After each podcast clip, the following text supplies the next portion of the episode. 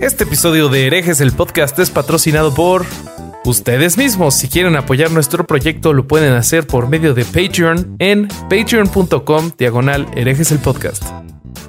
¿Qué tal mis estimados herejes? Bienvenidos a Herejes el Podcast, un espacio para conocer y discutir tópicos históricos, científicos, filosóficos, de actualidad y cultura popular desde el pensamiento crítico y la evidencia disponible, intentando siempre encontrar el humor y el punto medio.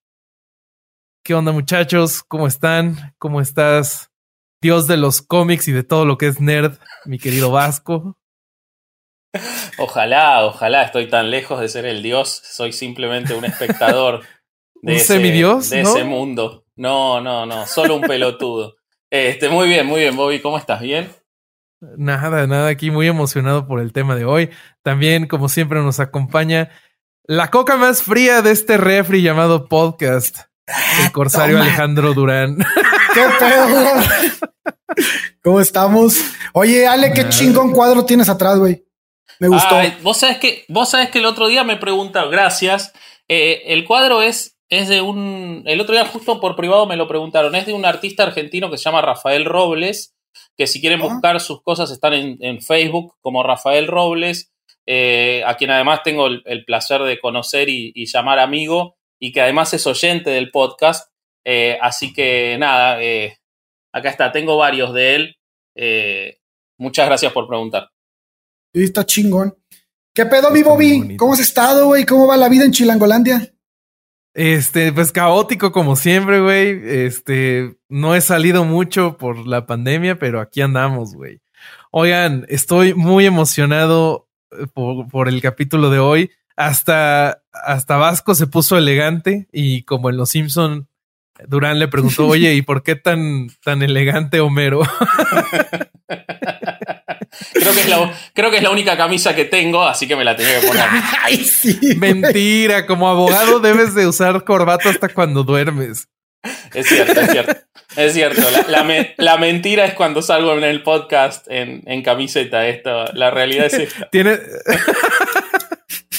Pero sí, hoy, hoy la ocasión lo amerita porque vamos a hablar de uno de nuestros ídolos y seguro ya nos han escuchado que estamos mame y mame con él, que es el buen Christopher Hitchens.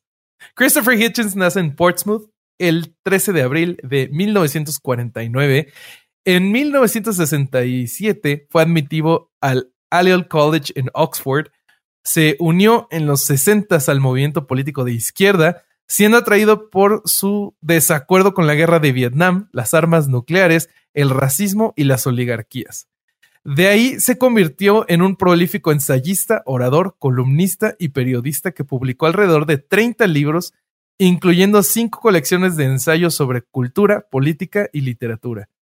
Además fue un reconocido antiteísta que participó en numerosos debates en los que caracterizó a las religiones como falsas, dañinas y autoritarias. Finalmente, el 15 de diciembre de 2011 fallece por cáncer de esófago de este personaje vamos a hablar hoy, al que le tenemos una gran, gran admiración. Y pues cuéntenme muchachos, ¿ustedes por qué admiran a este personaje? ¿Y, de dónde vienen nuestras ganas de, hablar, de él? Yo lo primero que quiero decir, primero quiero decir que en homenaje a Hitch, eh, estoy tomando un whisky, hoy no es vino, eh, Hitch, entre muchas cosas que, que, tenía, él no era de alardear mucho, en sus últimos años un poco más, pero algo que siempre le gustaba decir era que podía aguantar muchísimo whisky y podía fumar muchísimos cigarrillos y al día siguiente estar impecable para debatir con cualquiera cosa que era real. Eh, así que acá estoy con un whiskycito a donde estés, Hitch, no sé si arriba, abajo o en ningún lado, seguramente en, en todos lados. ¿Qué es lo que vos querías? Eh, a tu salud. Eh, a mí lo que me pasa... en un debate le preguntaron, ¿no? Oye, ¿qué, tomas? Y dijo eh, Johnny Walker Black Label, eh, accept no other o algo así decía, no aceptes imitaciones. Johnny Walker etiqueta negra. es probable. No creo que haya sido lo único que haya tomado. no. sí. Este, contado anécdotas, ha contado anécdotas gente que lo vio con, el, eh, con un traje en una fiesta una noche hasta las 3, 4 de la mañana y con el mismo traje debatiendo a las 9 de la mañana impecable y por supuesto destruyendo a todos en el debate, ¿no?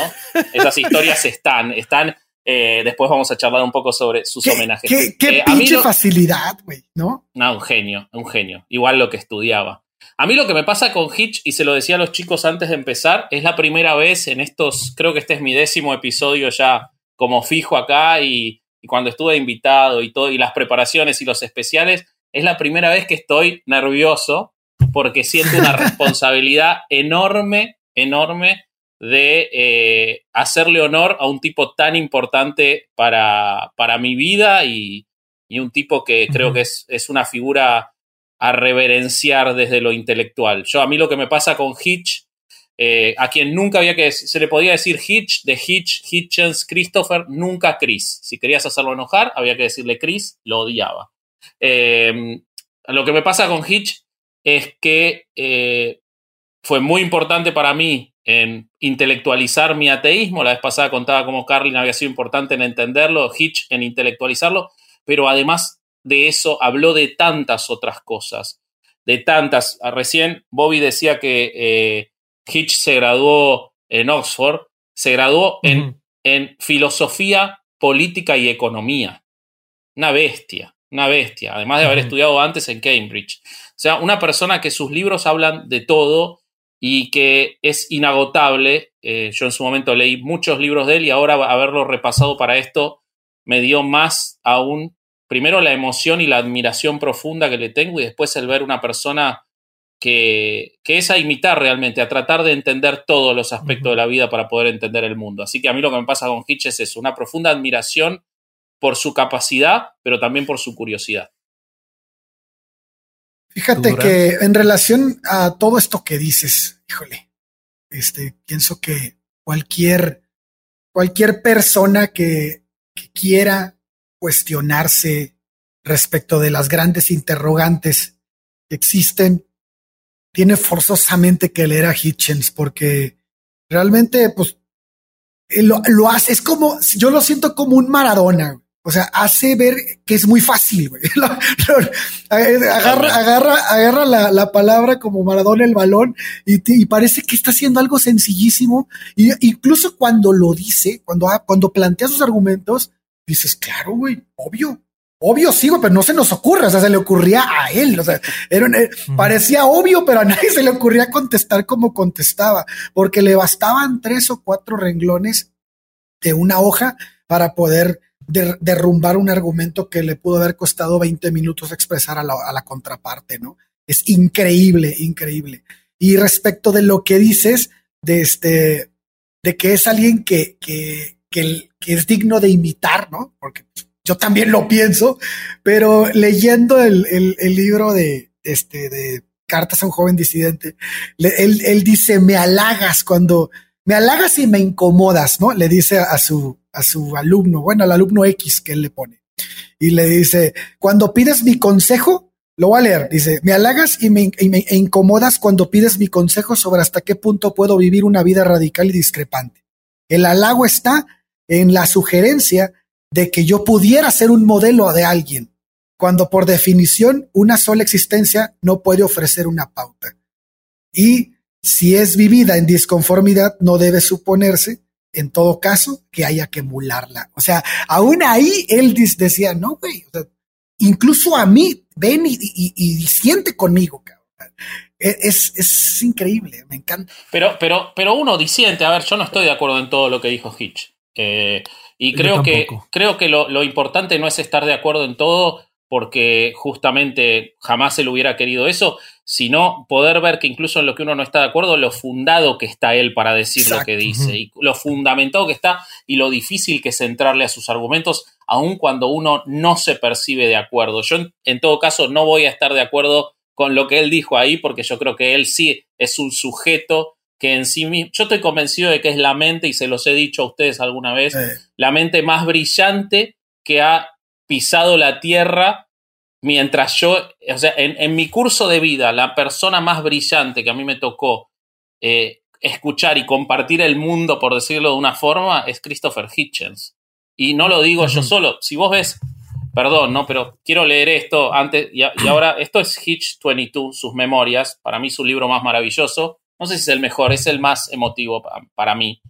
y, las cosas que dicen los, los que, lo que está en la portada. Dice Ian McEwan, uno de sus queridos amigos y uno de los grandes novelistas del siglo XX y siglo XXI, dijo, si Hitchens no existiera habría que inventarlo.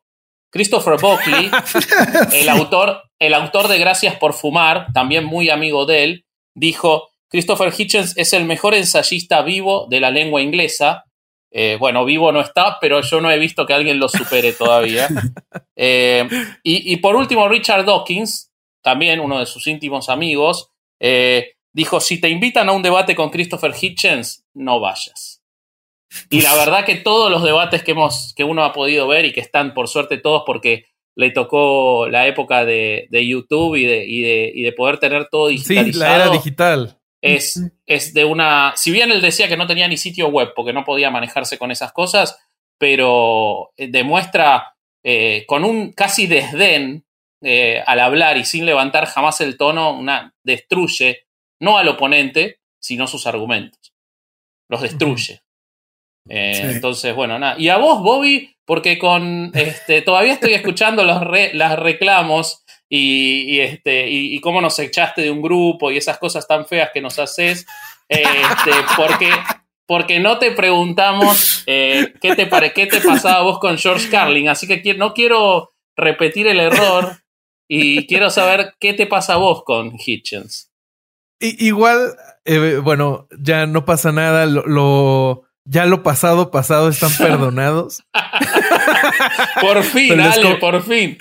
Pero les comparto lo que yo Yo, yo la primera vez que supe de, Christopher Hitchens fue con el del debate de si la iglesia es una fuerza para el bien en el mundo. Y ese mero. Y lo que me pasó fue que, aunque me encanta cómo debate este Stephen Fry. Stephen Fry. Eh, Stephen Fry, que me encanta también su forma de debatir y e, se me hace también una mente brillante. Muy bueno. Lo de Christopher Hitchens es otro nivel. O sea, eh, ya, lo, ya lo decíamos antes de, esta plática aquí, que no hay un análogo de Christopher Hitchens debatiendo en, en algún deporte. O sea, su superioridad al momento de comunicarse era tal que no había rival que, que, le pudiera en tiempo real responder a sus ideas. Entonces, para mí, después de encontrar estos clips de, de Christopher Hitchens, se me, se me empezó a hacer como, como cuando caes en un hoyo negro de YouTube y empiezas a ver, no sé, eh, los mejores goles de la historia, pero con los mejores argumentos de Christopher Hitchens, ese mismo sentimiento me da. Y, y esa misma como ganas de emularlo. O sea, ya, ya quisiera yo poder tomar mis pensamientos, que aparte eran los pensamientos de Christopher Hitchens, eran algo exquisito y refinado, y poderlos expresar de esa manera. O sea, es algo casi mágico. Y pues ya después de, de, encontrar esos debates, pues yo fue que ya leí God is Not Great, que es una excelente lectura y de la que vamos a platicar. Y justo conectando esto, pequeño segue, exactamente bien, ya, ya lo enseñó Durán ahí, lo tiene. Ah, que por cierto, yo ahora para esta plática lo escuché en audiolibro y para mi sorpresa, si es que no han leído el libro o si ya lo leyeron, si escuchan el audiolibro, el audiolibro es leído por Christopher Hitchens. Entonces es, es increíble eh, escucharlo hablar y eh, sus propias palabras, él expresarlas es, es increíble, pues porque el, él como el autor del libro le da una, entonación que se me hace genial. Y pues justo conectando eh, esto, yo creo que Christopher Hitchens no, no nada más era un genio como comunicador, sino como dice Ale, un genio pensador. Y creo que uno de los momentos en los que podemos darnos cuenta de cómo él procesaba el mundo viene en, en God is Not Great, en el momento en el que él cuenta como Dennis Prager le cuenta de, si, de cómo se sentiría si él estuviera en una ciudad solo y se encontrara con una multitud de hombres que se aproximan a él y él supiera que está, que ellos vienen saliendo de una, de, de rezar. Yo, yo cuando empecé a, a leer sobre esta anécdota que cuenta Christopher Hitchens, que me parece que también está el video por ahí porque Dennis Prager sigue vivo y debe de estar por ahí en internet. la interacción.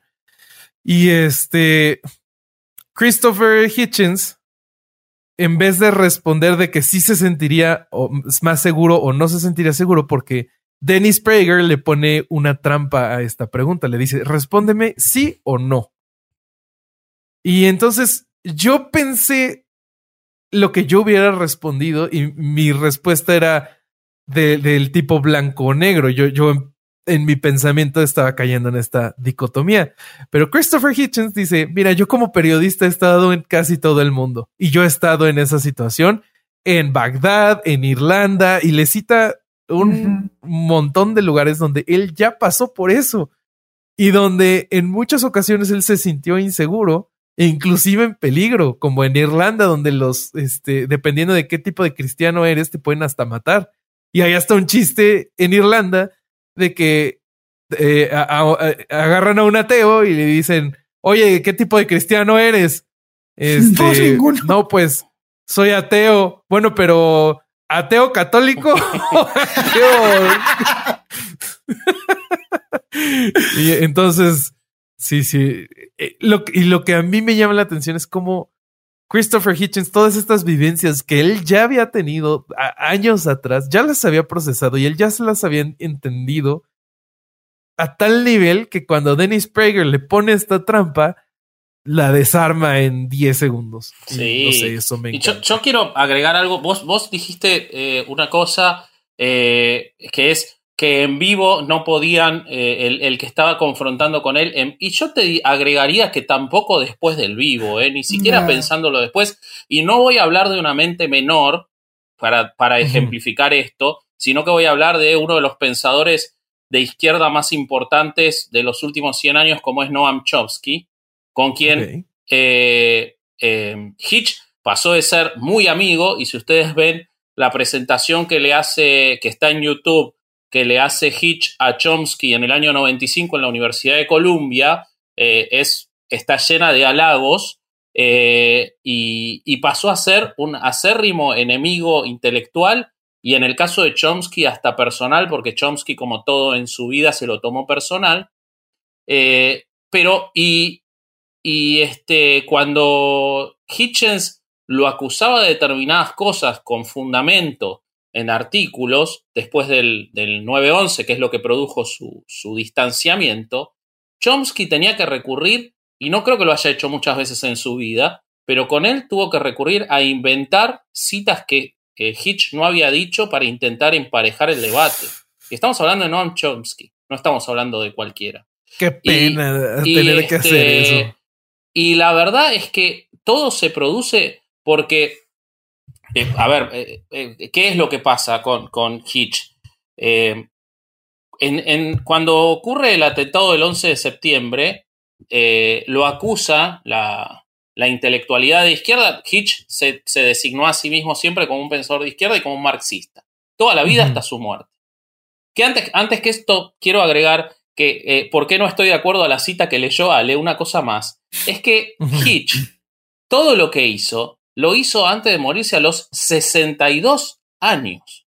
O sea, estamos hablando que es el, la, la flor del pensamiento de un intelectual esa edad, porque es el momento en el que ya vivió las experiencias, como decía Bobby, en el que ya las puede reflejar y en el que empieza, sus últimos libros son cada vez mejores. O sea, todo lo que hizo y todo por lo que lo admiramos fue en un periodo de tiempo comparativamente corto con tipos como Chomsky, que han pasado los 80 años, por ejemplo, pero como muchos intelectuales. O sea, encima fue corta la vida de Hitchens. Pero volviendo a, lo que ocurrió, se lo acusó de haber traicionado a la izquierda y haberse vuelto conservador, neocon, lo han acusado de muchas cosas, porque él apoyaba, a diferencia de la mayoría de la intelectualidad norteamericana y europea, la invasión en Irán. Eh, pero la realidad, y entonces ahí se lo empieza a acusar de determinadas cosas y Chomsky lo intenta destruir y fracasa estrepitosamente, porque lo que se ve en Hitchens es que en realidad hay una continuidad intelectual y una decencia intelectual en sus ideas y la justificación de por qué él considera, que si quieren después lo charlamos, pero por qué él considera que tiene que hacerse la invasión a Irán, uno puede estar de acuerdo o no, pero es impecable la línea de pensamiento y es absolutamente consecuente con todas las ideas que él tuvo en su vida. Los intelectuales de los Estados Unidos que lo critican por su conducta a partir del 11 de septiembre y por su apoyo a la invasión a Irán, olvidan que él en 1994 tuvo exactamente la misma posición respecto de la guerra de Bosnia, en la que él pedía y, le recriminaba a Bill Clinton que tenía que intervenir en Bosnia porque tenía que evitar una matanza de una minoría, una matanza étnica, y los intelectuales de los Estados Unidos decían que no había que meterse. Entonces, su posición no solo es consecuente porque si uno sigue una línea lógica va a entender por qué piensa lo que piensa y que él en realidad no se pasó a la derecha, sino que la izquierda es la que cambió su forma de, pensar la libertad por, por el relativismo cultural, sino que además es consecuente con algo que él ya decía muchos años antes y que no cambió nunca en su vida, la única diferencia es que él tuvo que dejar la izquierda, porque la izquierda formalmente lo dejó a él. Pero Chomsky, como no puede, no puede ir contra la continuidad intelectual de, de Hitchens, intenta varios ad hominem. Y Hitchens lo destruye. Si ustedes pueden ver los intercambios que se dan entre la revista Slate y las respuestas verbales de Chomsky, son de parte de Hitchens absolutamente impecables. Entonces, todo esto es para redondear lo que decía Bobby con relación a si era en vivo o no, era siempre, era prácticamente invencible intelectualmente. De hecho, yo lo que creo es que además en vivo, o sea, necesitas un cerebro muy fresco para poderlo hacer. En, por medios escritos todavía tienes un poco más de tiempo de planear una respuesta. Y pues tal vez alguien pudo, se pudo haber acercado. Bueno, ya lo dices tú que no, nunca se logró. Pero además él podía ir un paso más allá y lograrlo en vivo. Y medio borracho. A, mí, y, aparte, y desvelado. No, pero a, mí lo que, lo que me impresiona es cómo, cómo siguen poniendo así, eh, eh, tal persona destruyó a Hitchens, ve el video. Y ves el video y dices, ¿qué pedo? ¿Cuál video viste, güey? es increíble. ¿Estás, viendo otro video tú? ¿Qué va pasando? Desde el, es, es impresionante porque este además es una persona que tenía los datos aquí. O sea, es, es, algo increíble porque le, contestaban algo y él contesta diciendo, sí, pero acuérdate que en 1865, así, no, no, no, no, tiene la fecha, el día, cuántos muertos, cuántas, cuántas víctimas, todo, todo, quién estaba de papa, qué hizo ese papa, todo. O sea, no hay manera de que tú puedas agarrarlo en curva. Bueno, no había manera en la que lo podías agarrar en curva. Y, ese debate de intelligence es, una muestra clara. O sea, él, él, contesta todo lo que le dicen y, contesta con argumentos que son como, como, parece que todos sus argumentos son iniciales. O sea, es, es, no, sé cómo explicarlo. O sea, es increíble. No hay manera, no hay manera porque cuando cuando se quieren despegar del, argumento para argumentar otra cosa, para contraargumentar otra cosa, los regresa. Lo regresa de manera increíble. Es como, es como un boomerang. No puede salir. O sea, estás. Él tenía toda la estructura de todas las respuestas que le habían dado en su cerebro y de todo lo que le podían decir.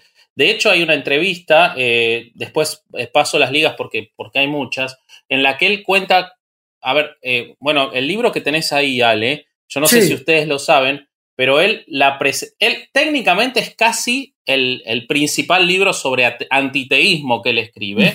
Y después hay, que, hay que ver cuál era su posición sobre el antiteísmo, que él la explica muy bien en Hitch 22. Bueno, Hitch 22 podría ser ese segundo libro, y Mortality, el, que se publicó post-mortem, sería el tercero. Pero, y The Portable Atheist, que en realidad es una compilación. Pero este es el primero. Y él pide a sus, a sus editores que en lugar de hacer conferencias de presentación del libro, le hagan debates.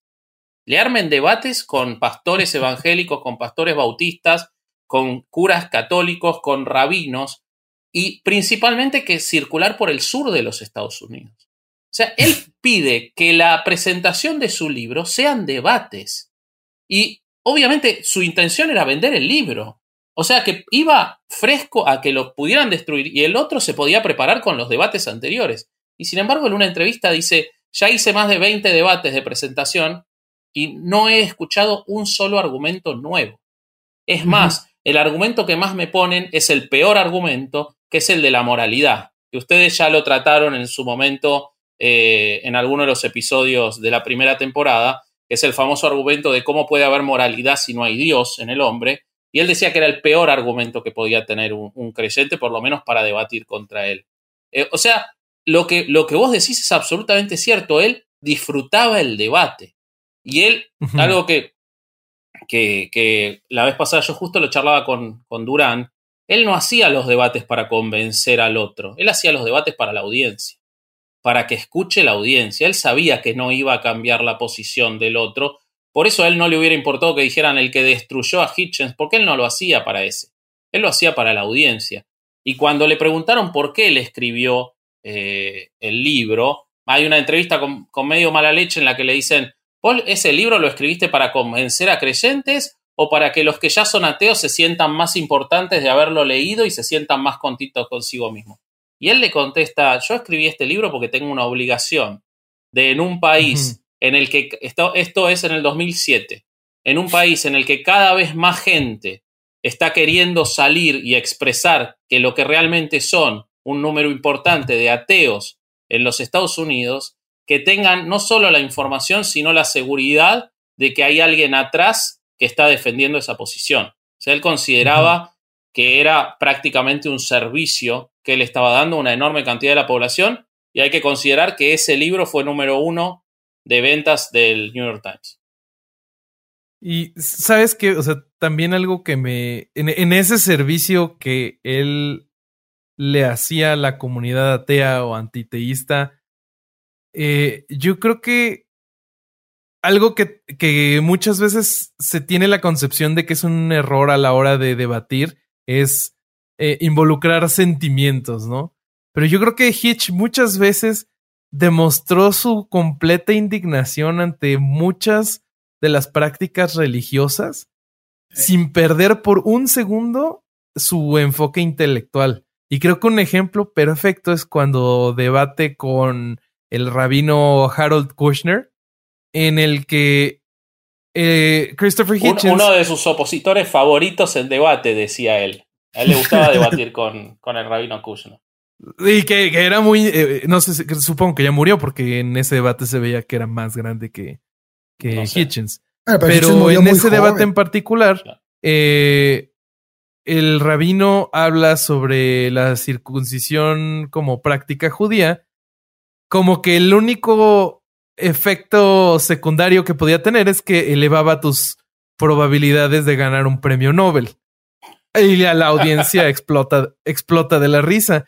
Y igual yo me quedé con la idea de que eh, había sido una gran contestación a, la idea inicial de, de Hitchens. Y a esta idea Hitchens expresa su total indignación de cómo el rabino puede trivializar de tal forma la mutilación genital de hombres. Es maravilloso. Y, y, es increíble la respuesta. Vayan a verlo, les vamos a poner la liga. Entonces es eso, a mí me encanta cómo podía mezclar esta, eh, tener sentimientos en contra de estas posturas sin dejar su lado intelectual nunca. Otro, otro ejemplo también interesante es el que es cuando contesta, este, que le dice, es que tú ya te, tú ya te estás declarando esclavo de Jesús, de, de una deidad. Ahí le dice, tú, tú, te estás declarando un esclavo. Ya ahí, ya estás perdiendo, o sea, ya estás en lo máximo. Y, y, le contesta, pues claro, yo soy un esclavo de nuestro Señor Jesucristo. Y Hitchens le dice, es que, a ver, ¿cómo puede ser posible no, me acuerdo exactamente las palabras que utiliza, pero, pero le dice, este, le dice, está bien, está bien tú y tu concatenación si para ti es correcta, pero este, pero el hecho de, pero ¿por qué quieres, por qué no te la, por qué si eres tan feliz siendo así, por qué no te lo guardas para ti? Exacto. Y él, y, él le, y él le dice, ¿y por qué no te guardas tú tu ateísmo para ti? Y parece ser que es una respuesta contundente. Y Hitchens le contesta de una manera y dice, porque no puedo. O sea, porque la religión no me lo va a permitir. No me deja. Porque cada que me despierto, veo en el periódico alguna, alguna, este, así como lo dice, alguna usurpación teocrática a la sociedad libre. Y no lo voy a permitir, no lo voy a tolerar. eso, es, maravilloso. Ese es el punto principal y, nos podemos quedar en la religión o nos podemos ir a Bosnia, a, por qué la invasión a Irán, nos podemos ir a, a Birmania. A, Birmania, nos podemos ir a, las, a la guerra de Malvinas, en la cual él fue su, su, primer momento de viajar a los Estados Unidos. Podemos hablar de Margaret Thatcher, podemos hablar de las peleas con su hermano, Peter Hitchens, un conservador. También periodista. Sí, que no le llega al nivel ni en pedo, pero, pero un, periodista. Teresa de Calcuta. Eh, lo que podemos ver en todas sus ideas, Teresa de Calcuta, eh, en, todo, eh, hasta en por qué en Hitch 22 él hace tanto esfuerzo en, en su parte de su vida personal contar sus relaciones homosexuales, contar todo lo que hizo en su vida, porque lo principal, y esta es la gran confusión que tuvo la izquierda trotskista con, de creerlo un, un aliado que nunca se iba a cambiar de bando o un líder intelectual, porque su idea principal no era si la izquierda o la derecha, era la libertad. Lo que él defendía por sobre todas las cosas era la libertad. Entonces, cuando él consideró que las ideas de los que eran sus compañeros estaban dejando de lado la libertad, él los dejó de lado a ellos, porque su idea principal era la libertad. Y ahí es donde viene lo que, lo que ustedes están diciendo eh, y lo que, lo que vos este, estás refiriendo. Por eso él decía que para él lo peor que podía existir, que él no solo era ateo, porque él consideraba que no había ninguna evidencia y que no eh, existía eso. Él además era antiteísta, porque él estaba convencido de que había que erradicarlo. Y él además, y esto es alguna de las cosas, porque además era un tipo muy gracioso. Contrario a lo que pueda parecer cuando está debatiendo, era una persona sumamente graciosa. Sí. Eh, tenía unos chistes muy ácidos, muy ingleses, pero era muy gracioso. Y él decía que para él el cielo era como Corea del Norte. Eso es buenísimo. Que entonces él no quería jamás ir al cielo y él no quería que existiera el cielo y que no podía entender. Y por eso él mostraba cierto desdén hacia los este, agnósticos o hacia los que, que a veces decían, uy, ojalá yo tuviera la fe. Porque él decía, ¿cómo puede ser que quieran tener eso? Para mí, el cielo es como una Corea del Norte en la cual no hay libertad, no podemos hacer más que adorar por toda la eternidad a un dictador celestial. Entonces, lo que para él era, estaba por sobre todas las cosas era el ejercicio de la libertad. Y esa era su filosofía. Y por eso él escribe las biografías de Thomas Paine, de Thomas Jefferson, de George Orwell. Y es muy importante ver, sin entrar, porque tengo la esperanza de que alguna vez hablemos de Orwell, eh, creo que todos estamos y de, Payne y de Jefferson también sería importante. Totalmente. De Orwell ya tenemos. Sin entrar en Orwell en detalle, pero el libro no se llama una biografía de Orwell, se llama ¿Por qué importa Orwell? El libro se llama ¿Por qué importa Orwell? Ya desde el título. Y él elegía los títulos muy bien, como por ejemplo Dios no existe, se llama ¿Por qué la religión envenena todo? No, Dios no, es bueno. Dios no es bueno, Dios no es bueno. Dios no es bueno. ¿Por qué la religión envenena todo? The Missionary Position. La idea principal de él estaba en la libertad y por eso él toma a todos esos personajes y por eso cuando él ataca a la religión, la ataca desde el lado de la libertad principalmente. Y después, porque él, y, de hecho, si hay alguien que es peor enemigo para eh, Hitchens que las religiones tradicionales, son los nuevos movimientos de trascendentalismo. Él detestaba por sobre todas las cosas a Deepak Chopra. Lo detestaba. Ah, bueno, ¿quién no, güey? Porque él, consideraba que esa gente estaba explotando y ni siquiera desde el lugar de las ideas tradicionales trasladadas de familia en familia a la gente. Entonces, eso era para él lo peor. Y eso es lo por qué Hitchens es lo que para mí es, y, yo puedo incluso hasta admirar a otros pensadores que a él no le gustaban, como eh, no importa quiénes, pero porque su punto en común es la libertad. y, y, eso es lo que hace que para él la religión fuera todo lo nefasto que, que era, ¿no?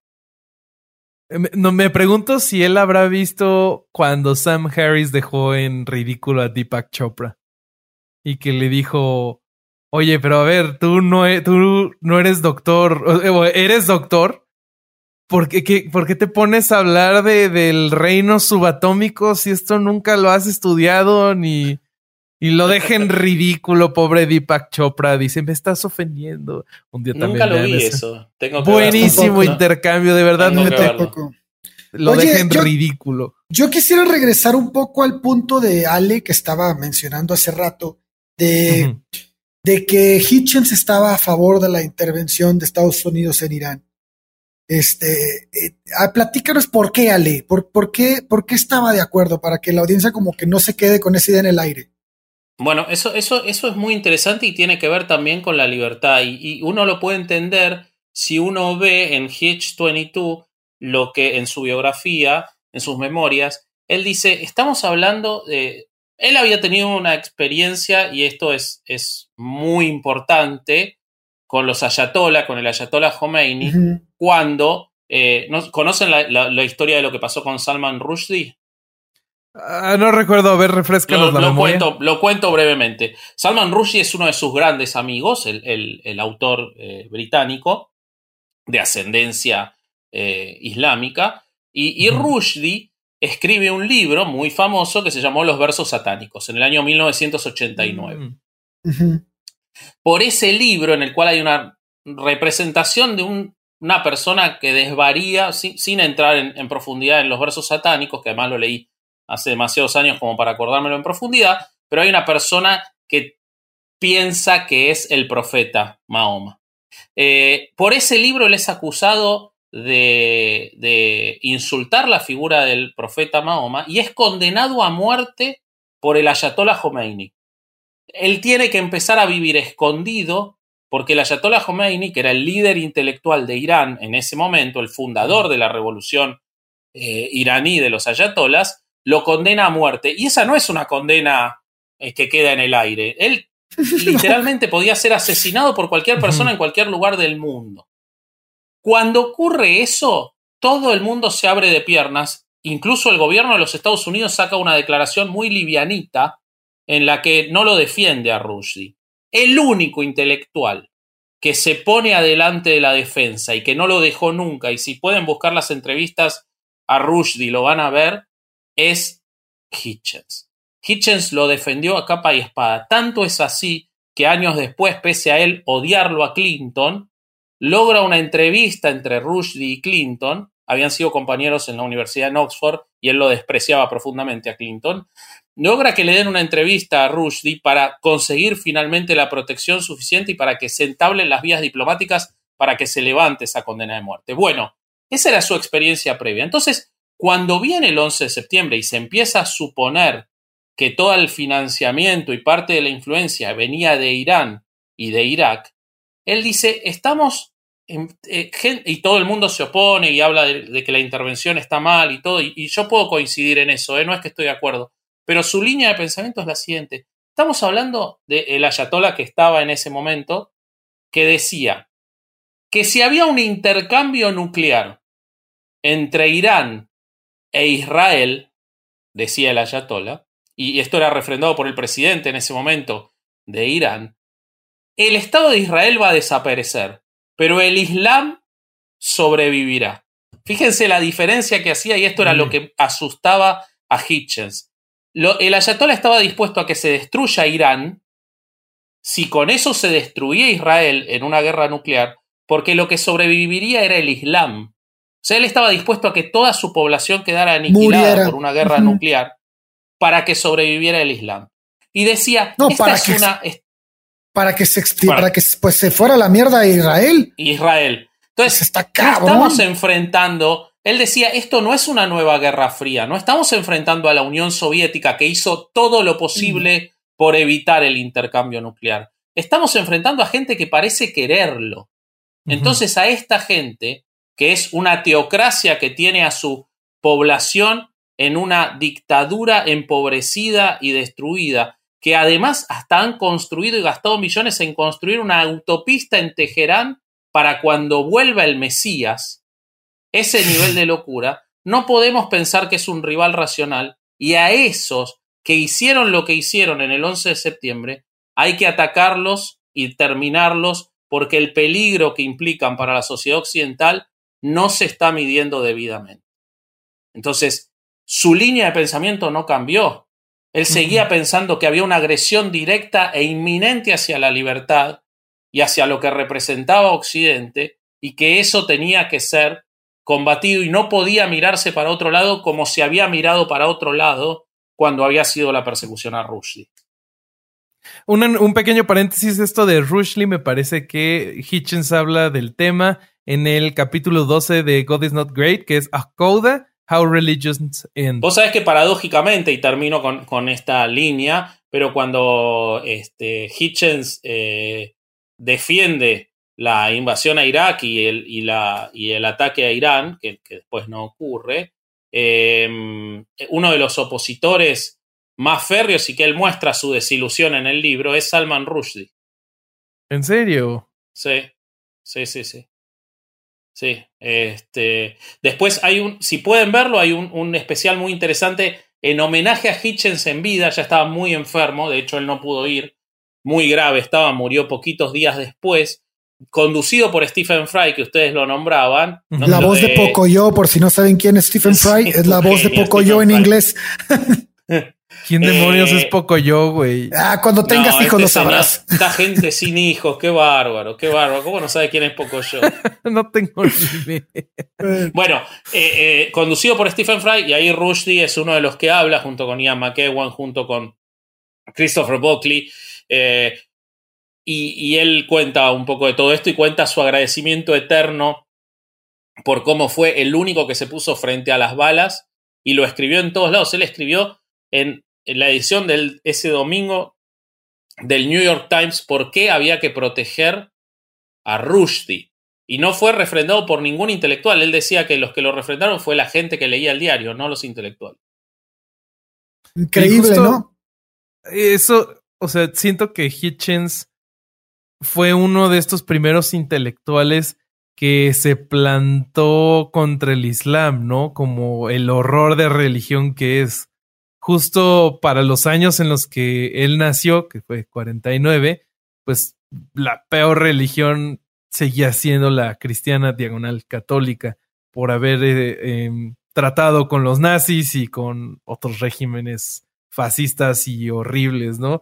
Entonces, aprovechando esta sombra, el Islam avanza y crece y hasta esta corriente que empieza con Hitchens, los intelectuales empiezan a dar cuenta de que es un error, un horror, disculpen. Y, y eso también creo que tiene, merece mucho crédito, ¿no? Porque el día de hoy hay muchísima gente woke que si escucha algo en contra del Islam te puede llamar racista como a Sam Harris o intolerante y demás. Decía, decía Christopher Hitchens en su libro de Cartas a Joven Disidente, decía, cuando eres un disidente, tienes que estar consciente en que tienes todo en contra, porque vas a enfrentar una sociedad que, que, que no se va a quedar callada porque eres minoría. Y además, eres una minoría este, que está, que está Jode jode. postulando cosas en contra. O sea, no, no nada más eres una minoría de un color distinto, una etnia distinta. No, no, no. Eres una minoría que está levantando argumentos, levantando la voz sobre las, las, este, los beneficios, los, los, este, ¿cómo se les podrá llamar? Eh, los, los, privilegios de ciertos sectores que, que, que, que, van en contra de la libertad del interés social y el interés social. Entonces, es, es, dice, tienes que estar preparado para eso, porque esa va a ser tu vida. La vida de un disidente así es. Y tiene mucha razón. O sea, cualquier persona que, que, esté en contra, por ejemplo, obviamente no, no, no quiero ah, este, decir con esto que nos estamos poniendo como, como si fuéramos Hitchens, no, no, no. No, los zapatos nos quedan enormes. Claro, claro, claro. Pero por ejemplo, si tú te pones a criticar a la Virgen de Guadalupe en redes sociales, en México, puta, te, genera un hate en tus redes impresionante, güey. O sea, pero es algo que tienes que levantar la voz si estás viendo cosas que, este, que, que, hay que decir, güey. Entonces, hay que decirlas, ¿por qué no? Pero tienes que aceptar que van a, que los madrazos van a venir por todos lados. Y, sabes que creo que en, en ese punto que haces, creo que aquí los tres compartimos un sentimiento con, con Hitchens. Hitchens escribió de miles y miles de cosas y cuando tenía que hablar o debatir sobre religión se le veía harto y obligado. Y pues la verdad es que si por nosotros fuera, creo que nunca hablaríamos de religión, hablaríamos de cualquier otra cosa porque hay, miles de temas que, que nos gustan, pero el problema es que la religión es una amenaza y, y hay que hacer algo al respecto porque es horrible. Pero qué importante, qué importante fue, sin decir si es importante o no que lo hagamos nosotros, más allá de que nos guste, nos gustaría hablar de otros temas o no. Qué importante es que Hitchens lo haya hecho, porque probablemente nadie lo hizo de manera tan clara y contundente. Eh, y él, él decía, él decía, yo, yo vengo, eh, o sea, a mí me precedieron eh, figuras que ya escribieron sobre esto, como Dawkins, como Sam Harris, como ¿cómo se llama el otro? Daniel Dennett. como Daniel Dennett, él, hablaba de los libros inmediatos. Ah, de los más. God's Not Great. Y él dice, pero yo estoy intentando y, lo estoy haciendo desde un lugar en el que quiero salir de la parte científica y quiero hablar con, con el que me está escuchando de una forma que pueda ver esos argumentos totalizados. Eh, y de hecho él se ponía por debajo en cuanto a la calidad de los libros, eh, por, por, la capacidad técnica que podían tener los otros, un, especialista en psicología, un biólogo, este, biólogo evolucionista, eh, eh, y Dan, eh, Dennett también es biólogo. Es biólogo. Según, recuerdo.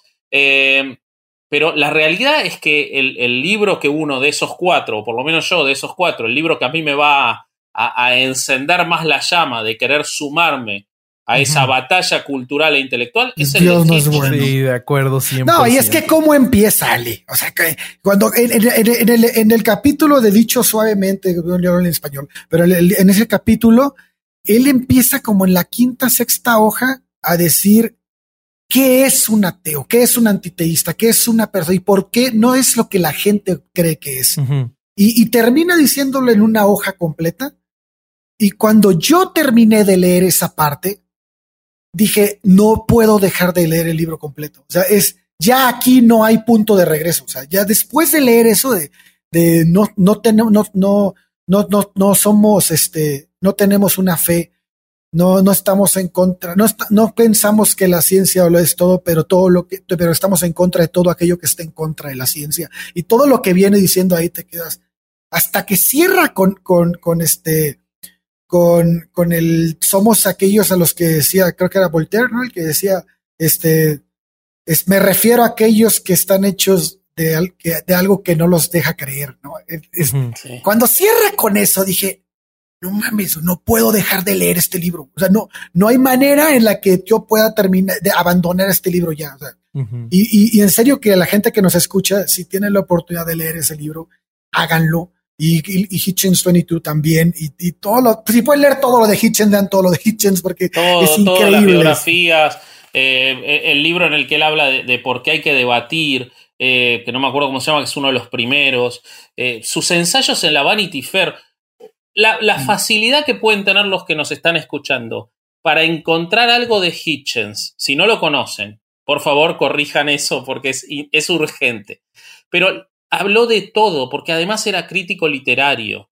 Eh, tiene un artículo maravilloso, creo que es en la Vanity Fair, del abril del 2010 o abril del 2011. Él murió en diciembre de 2011, ¿no? Probablemente sea abril de 2010, que no sé si lo leyeron sobre los nuevos 10 mandamientos, en los que él analiza. Buenísimo, buenísimo. Parecido a lo que hizo Carling, pero desde otro lado, él analiza los 10 mandamientos y él dice, a ver, hay, en estos diez mandamientos hay, los cuatro primeros se dedican a por qué hay que adorar a Dios y no hay ninguno, y uno de ellos dice hay que respetar a tu padre y no hay ninguno que diga que hay que respetar a los chicos. Él no sabía que se abusaba de los chicos, claro. ¿Por qué lo van a poner si a continuación en el siguiente libro de la Biblia te dicen cómo tenés que castigar a los chicos?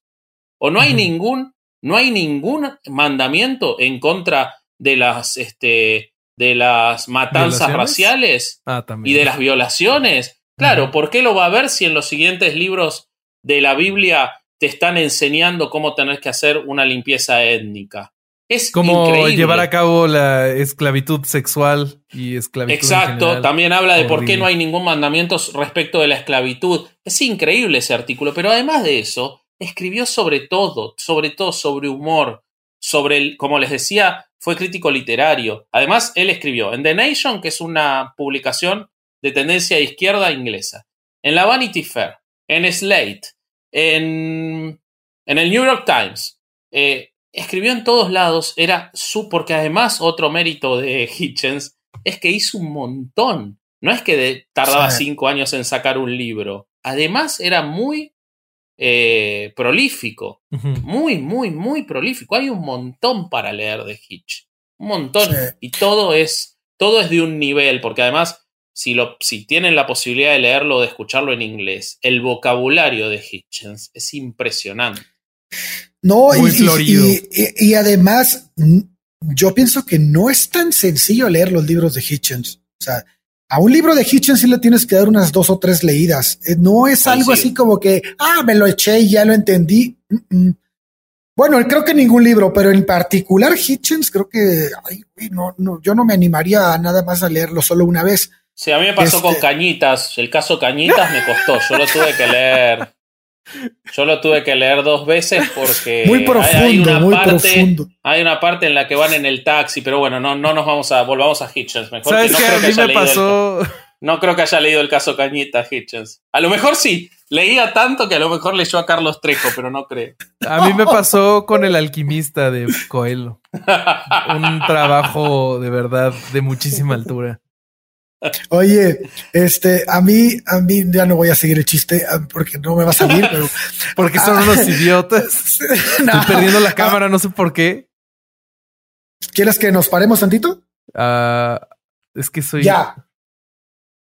Eres un, eres un idiota. Ay, eres lo peor. yo me empecé a masturbar cuando dijiste lo de paremos tantito. Ok, listo. Oye, fíjate que ah, eh, una de las cosas que, que de, ahorita que estamos hablando más de, de, cómo él enfrentaba todos estos asuntos tan triviales de la, de la cotidianidad de la vida, güey. No sé si lo dije bien, que dije muchas pendejadas, pero este, eh, me encanta cómo hay cosas que a mí me han dicho antes de, antes de leer a Hitchens, hubiera, me hubiera gustado haber leído a Hitchens de que me dijeran cosas así porque hubiera tenido una respuesta muy sencilla. Pero, pero por ejemplo, nunca les ha pasado que en alguna discusión o algún debate les, les digan, este, sí, pero la religión es la única capaz de, de consolarte en aquellos momentos en los que nada te puede consolar. Sí, claro. Llámalo como, por ejemplo, a una persona que, que, que, matan. O, por ejemplo, acabo de ver el, de Netflix del, del, del, papá que mata a las hijas y a la mamá. Uf, no me Está horrible, está horrible. pero, bueno, no recuerdo el nombre. Ahorita te lo digo. Un, este, un asesino. es, Watts, se apellida Watts el güey. Se apellida Watts. y, es una historia real. Es horrible, es horrible. Si no, bueno, yo lo vi porque Patricia estuvo ahí de que velo, velo. Ahí Mami, mami. Sí. entonces, y entonces, pero lo vi y sí me quedé así como que, ay, cabrón. Pero bueno, el punto a lo que quiero llegar es que la mamá de ella al final dice, yo sé que todo por lo que pasaste es porque pasa a un lugar mejor. Puta madre. Es porque los ángeles te estaban esperando al morir para, llevar, para llevarte a ti y a tus hijas, porque mata a ella embarazada y a las dos niñas, ¿no? De tres y cuatro años. Ah, no, no la voy a ver, yo creo. Es ¿eh? horrible, pero bueno, pero a mí, o sea, pero ese es su consuelo. Y entonces Hitchens en un debate a eso contesta. Dice, porque, porque, porque le dice, ¿conoces el caso de tal persona?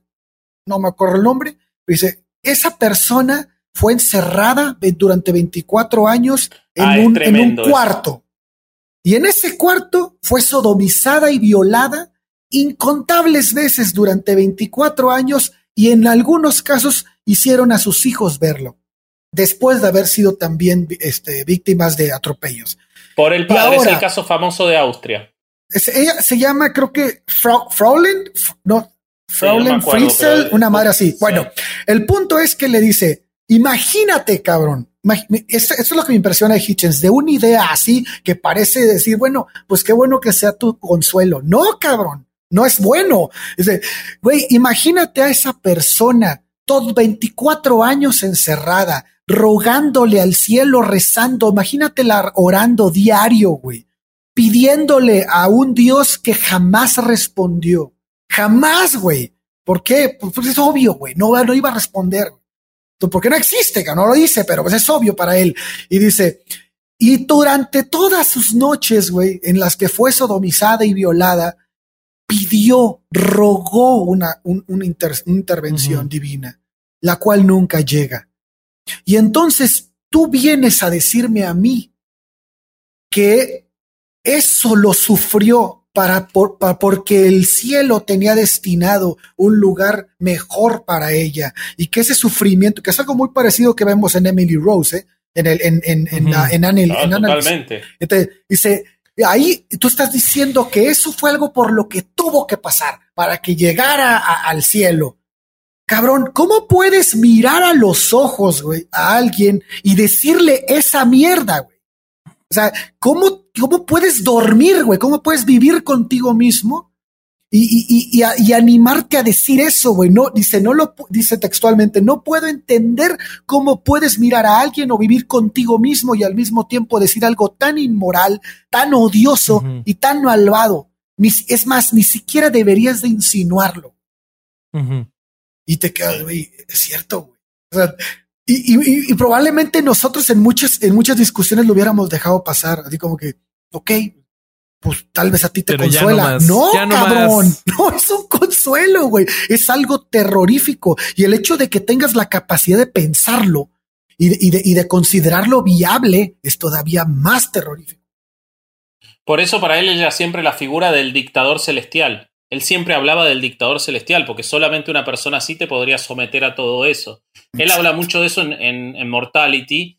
En el primer capítulo, yo me acuerdo, yo leí Hitch 22, me lo regaló Sil, Sil es mi mujer, cuando yo te, debía tener 26 años o algo así. Yo estaba, yo estaba, todavía, yo ya había leído un libro de Hitch que era el de Orwell, porque siempre me, me encantó Orwell, o sea, Leí 1984, leí Rebelión en la Granja y fui a buscar un libro, algo sobre él, sin saber ni siquiera quién era Hitchens. Pero mi conocimiento vino y el primer capítulo yo estaba todavía debatiendo con mucha, mucho temor a la muerte y debatiéndome, si bien ya era ateo, eh, qué pasa y todo eso. Y el primer capítulo es muy duro porque habla de todo eso, pero lo habla con una eh, claridad mental eh, que, se profundiza después durante su enfermedad, en la cual él no solo no claudica, sino que reafirma sus ideas sobre todo eso.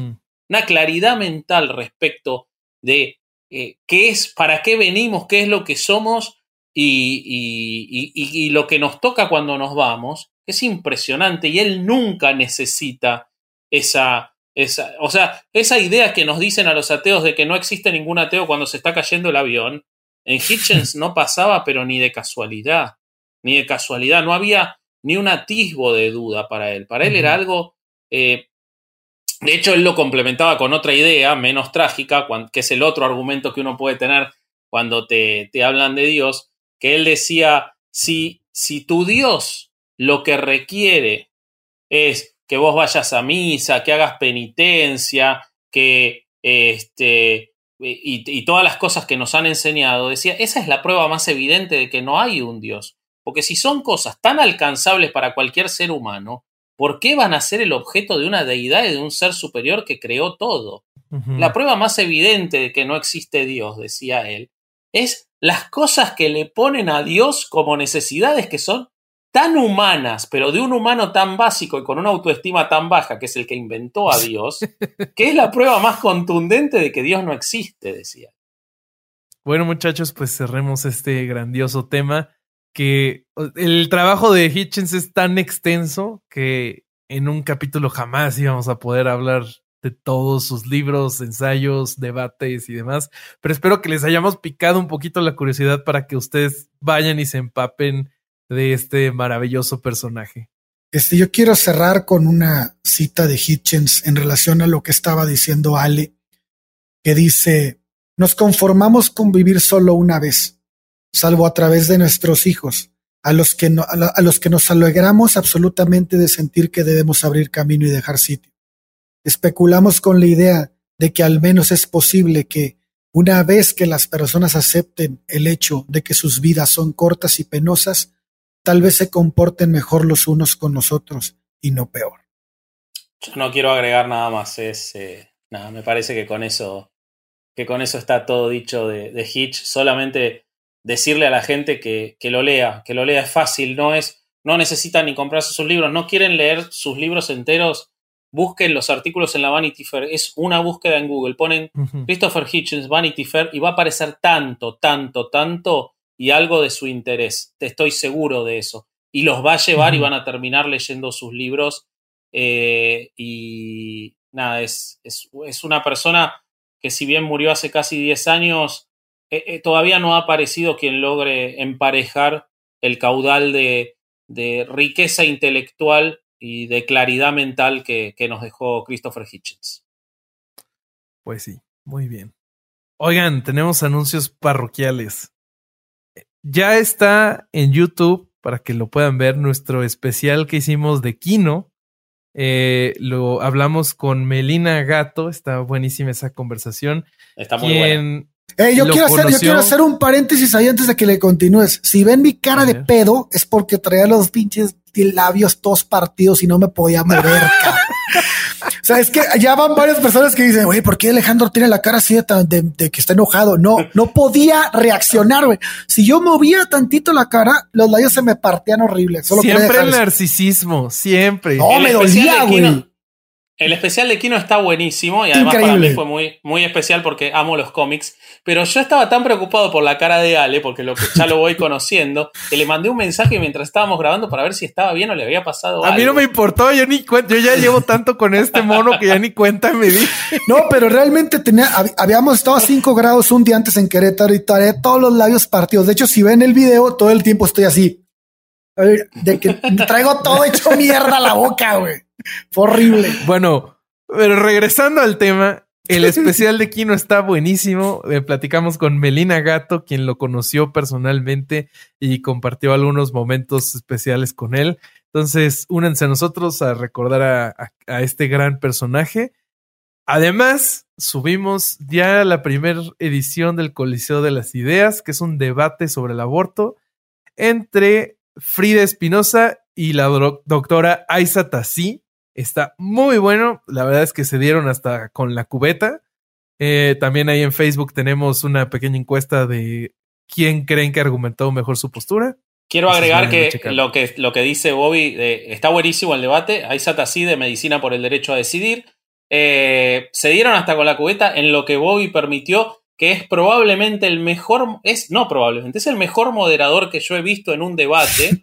Él tuvo la humildad de en la edición prácticamente borrarse a sí mismo. Pero yo, yo estuve cuando se grabó y el debate es impecable, no hay interrupciones, no hay casi violaciones a los, a los plazos de tiempo. El debate está buenísimo porque además de, de y les agradecemos de nuevo a las dos eh, participantes, pero la actuación de Bobby como moderador, si ah. hubiera estado en el debate entre Biden y Donald Trump, ese debate hubiera sido otra cosa. Así que quiero felicitar. A huevo. Siento que no me lo merezco, pero muchas gracias. No, sí. Eh, espero que los escuchas eh, se diviertan con ese debate y aprendan mucho. Y creo que son todos los. Ah, no, ¿de qué vamos a hablar la, semana que viene? La semana que viene. No, astrología. Uy, el capítulo que viene se va a poner buenísimo. Si, si les gusta ver cómo el corsario Durán se enoja, que la verdad para mí es algo bastante divertido.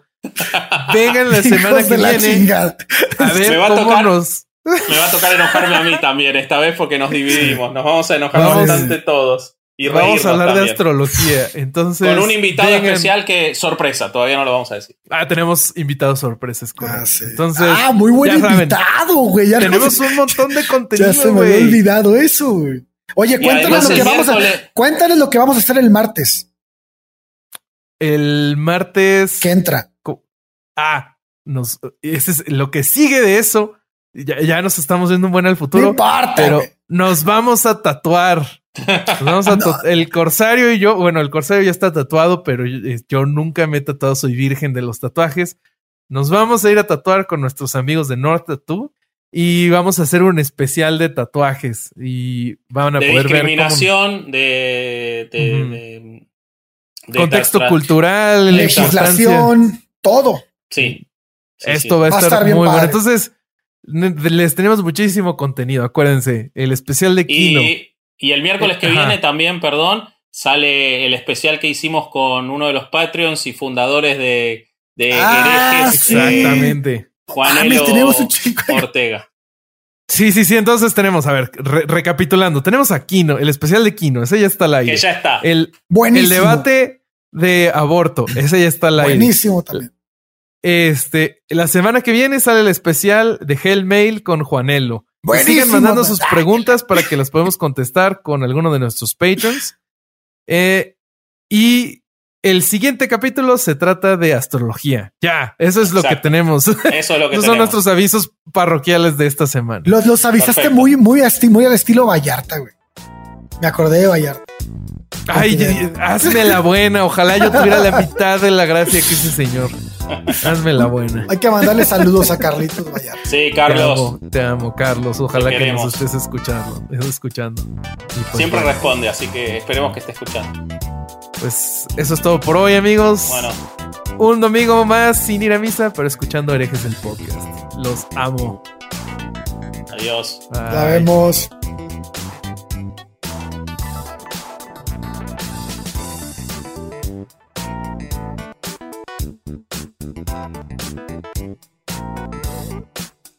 Guys, it is Ryan. I'm not sure if you know this about me, but I'm a bit of a fun fanatic when I can. I like to work, but I like fun too. It's a thing. And now the truth is out there. I can tell you about my favorite place to have fun Chumba Casino. They have hundreds of social casino style games to choose from, with new games released each week. You can play for free anytime, anywhere and each day brings a new chance to collect daily bonuses. So join me in the fun. Sign up now at ChumbaCasino.com. No purchase necessary. BGW. Void were prohibited by law. See terms and conditions. 18 plus. ¿Estás listo para convertir tus mejores ideas en un negocio en línea exitoso? Te presentamos Shopify. Tal vez no lo sabías, pero nuestro podcast More Than Mamis es un negocio y lo empezamos por supuesto para desahogarnos y hablar sobre la maternidad, no para convertirnos en expertas de ventas y del e-commerce. Así que sí, necesitábamos ayuda para vender nuestro merch y poner en marcha nuestra tienda. ¿Y cómo suena con Shopify? Llegó otra venta. Shopify es la plataforma de comercio que está revolucionando millones de negocios en todo el mundo. Ya seas un emprendedor desde tu casa o desde donde sea, Shopify es la única herramienta que necesitas para iniciar, administrar y hacer crecer tu negocio sin dificultades. Con Shopify puedo gestionar pedidos, envíos y pagos desde cualquier lugar, brindándote toda la información y estadísticas de tus ventas al detalle. Regístrate para un periodo de prueba con tan solo un dólar al mes en shopify.com barra sonoro, todo en minúsculas Ve a shopify.com barra sonoro para llevar tu negocio al siguiente nivel. Shopify.com barra sonoro.